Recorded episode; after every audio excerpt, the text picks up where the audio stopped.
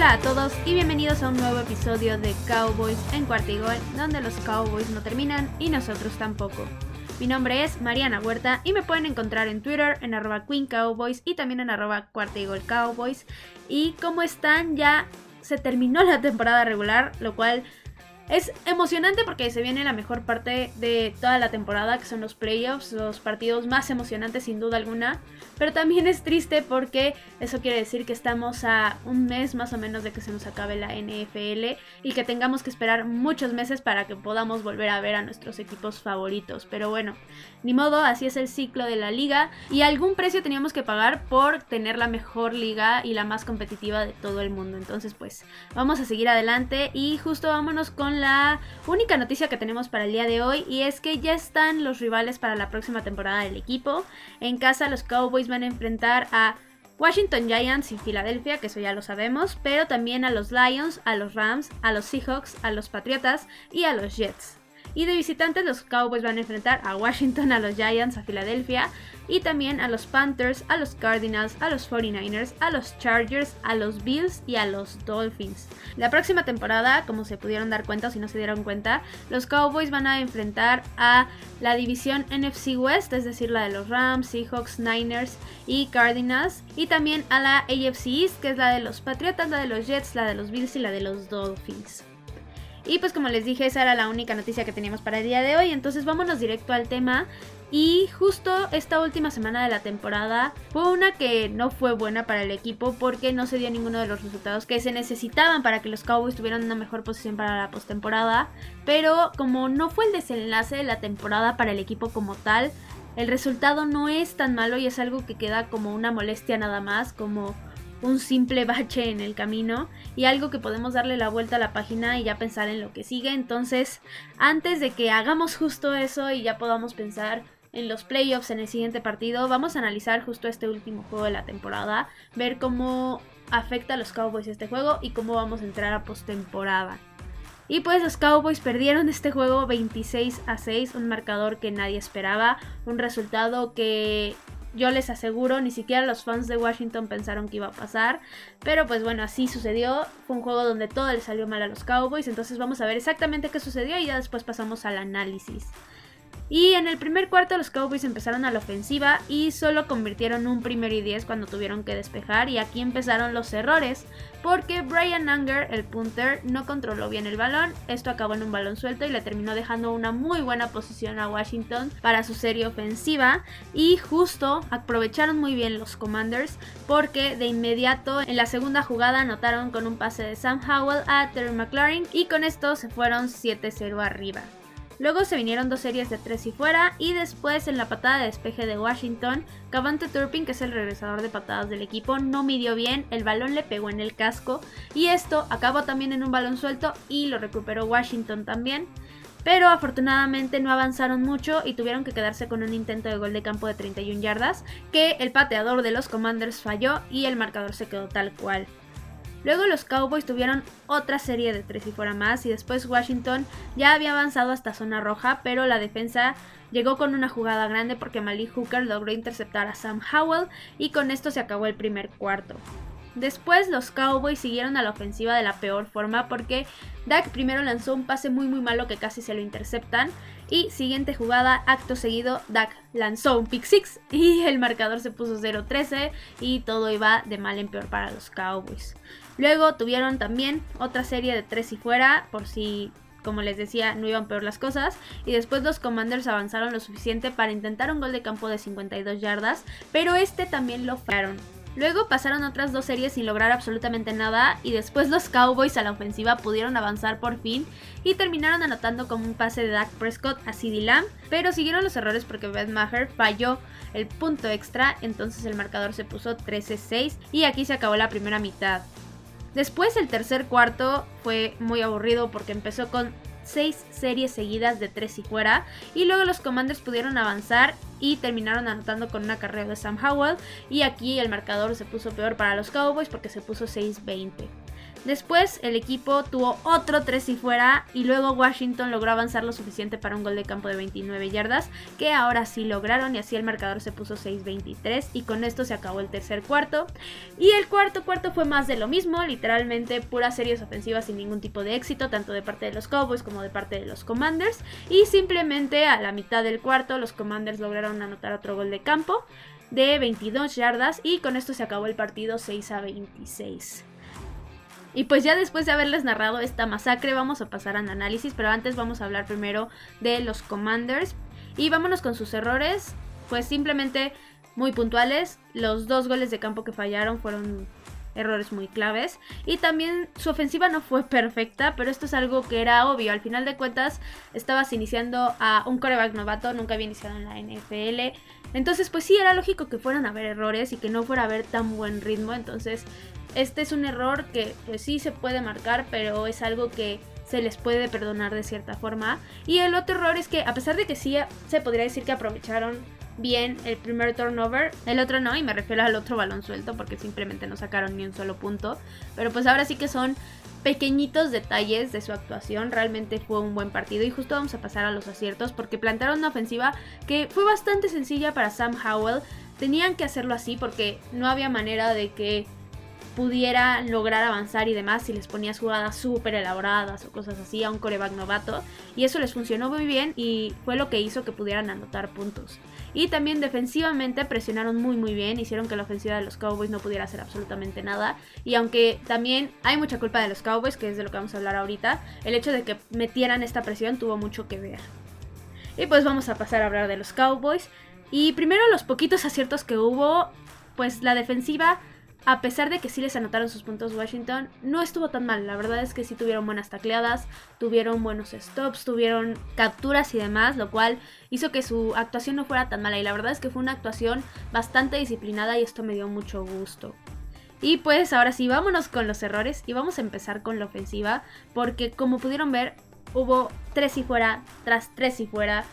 Si mal no me equivoco, fueron 9 3 y fueras en todo el juego, lo cual es inaceptable para una ofensiva que se supone tiene de las mejores armas de la liga y que puede avanzar sin ningún problema y que ha anotado muchísimos puntos y demás. Entonces sí, nada funcionó.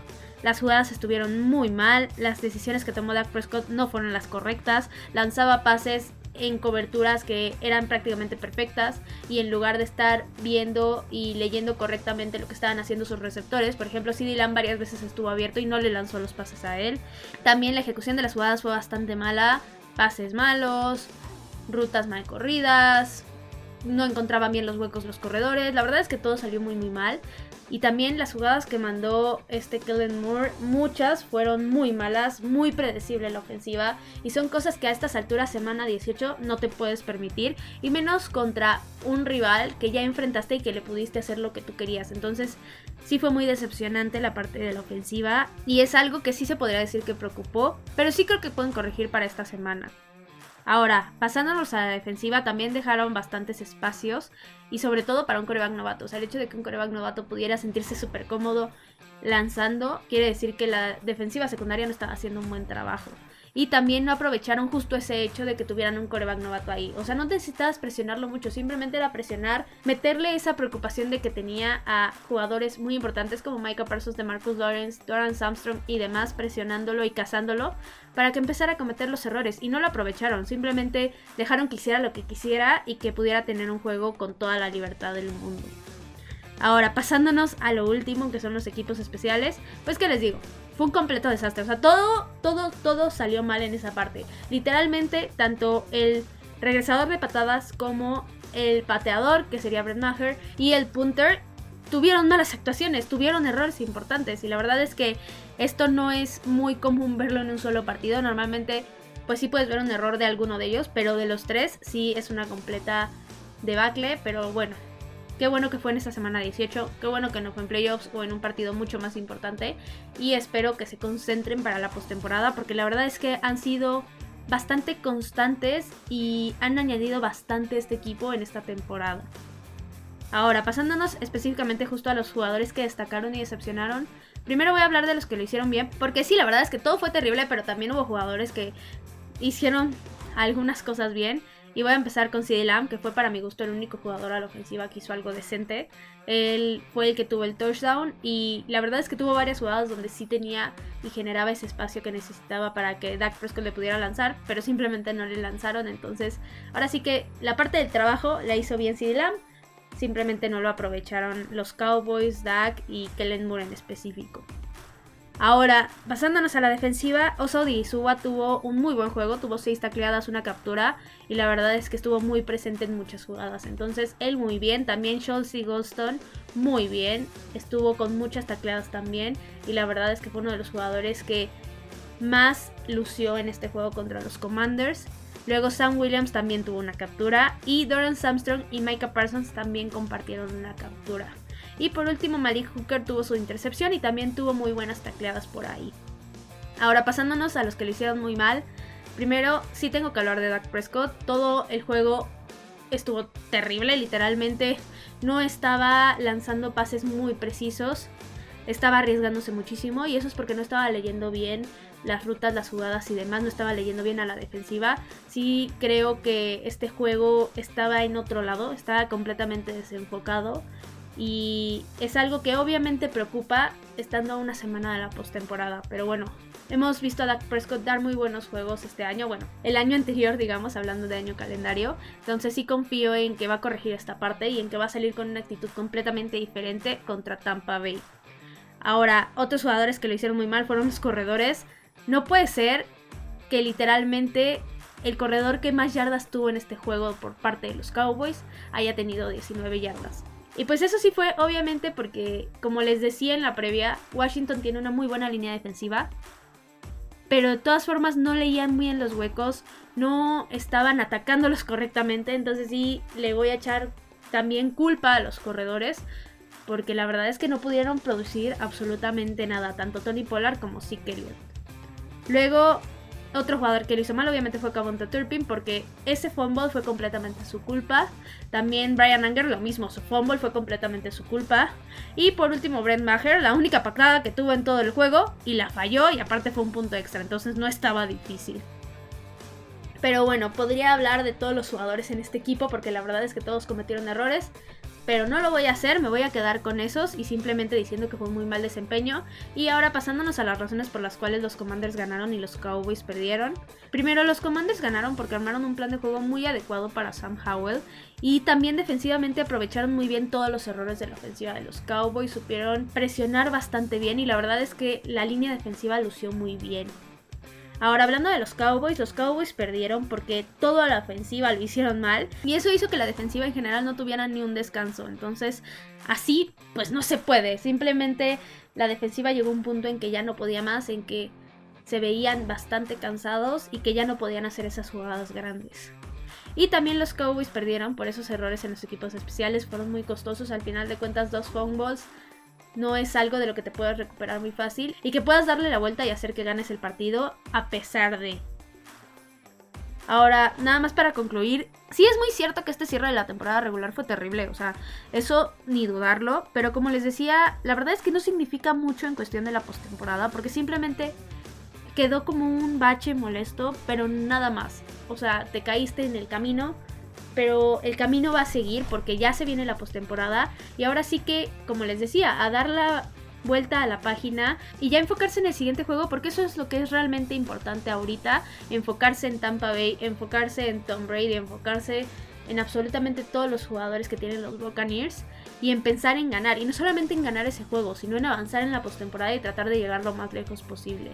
Ahora sí que todos tienen que cambiar la mentalidad tanto los jugadores como los coaches, y empezar a ver por qué se puede hacer para ganar el juego y no qué vas a corregir de la semana pasada a esta, porque realmente si se pusieran a ver cada uno de estos puntos, no podrían preparar perfectamente bien el juego contra Tampa. Entonces, para mí, que se olviden de esa actuación, que ya piensen en lo que sigue y que trabajen mucho en la parte mental, porque creo que esto es algo que les va a servir muchísimo, sobre todo enfrentando a un jugador con tanta experiencia como lo es Tom Brady. Ahora vamos a pasar al segundo tema del día de hoy, ese es la división vaquera, la NFC East. Y pues se concluyó la temporada y también el título por la división, entonces vamos a ver qué pasó con el otro juego y ver cómo quedaron los standings al final. Y como les decía, el otro partido fue Eagles contra Giants y este juego lo ganaron los Eagles 22-16. Y de inicio la verdad es que fue bastante fácil para los Eagles porque los Giants sentaron a sus titulares muy pronto y dijeron, ¿saben qué? Órale, jueguenle. Y fue una decisión muy inteligente. Al final de cuentas, los Giants también están en playoffs. No tenían nada que arriesgar, nada que ganar en este juego. Y a pesar de que sí, los Eagles son tus rivales divisionales y que hay bastante choque entre ellos, no por eso vas a arriesgar el futuro que puedes tener en los playoffs. Entonces, al final, la verdad es que se cerró el marcador, cosa que nadie esperaba, pero no fue como que los Eagles hayan estado en peligro de no ganar ese juego. Y pues bueno, en último lugar de la división quedaron los Commanders con un récord de 8-8-1. Luego en tercer lugar quedaron los Giants con un récord de 9 ganados, 7 perdidos y un empate. Luego están los Cowboys con un récord de 12-5. Y después como campeones divisionales quedaron los Eagles con un récord de 14-13. Ahora sí que al final la división fue una de las mejores, que todos los equipos hayan quedado con una marca no ganadora porque obviamente la de los Commanders no lo es, pero prácticamente que todos hayan quedado arriba de 500 fue algo muy muy bueno en el porcentaje de victorias. Creo que esto habla de que ya están cambiando las cosas del lado de la NFC East. Esperemos se queden así porque el hecho de que hayan pasado 3 de 4 equipos a postemporada es algo que me parece muy muy bueno y es algo que ojalá haga que dejen de burlarse tanto de la NFC porque como bien saben, todos estos años han sido la burla de toda la NFL. Y pues bueno, eso fue todo por el capítulo de hoy. Recuerden que me pueden encontrar en Twitter, en arroba Queen Cowboys, también en arroba Cowboys. Cualquier cosa que necesiten ahí me la pueden dejar, les contesto lo que sea. Lo que sea se los contesto ahí en Twitter. También recuerden recomendar los episodios porque eso ayuda muchísimo a llegar a más gente y que cada vez sea mejor el programa. Y esperen mucho más contenido porque los Cowboys no terminan y nosotros tampoco. Cowboys en cuarta y gol.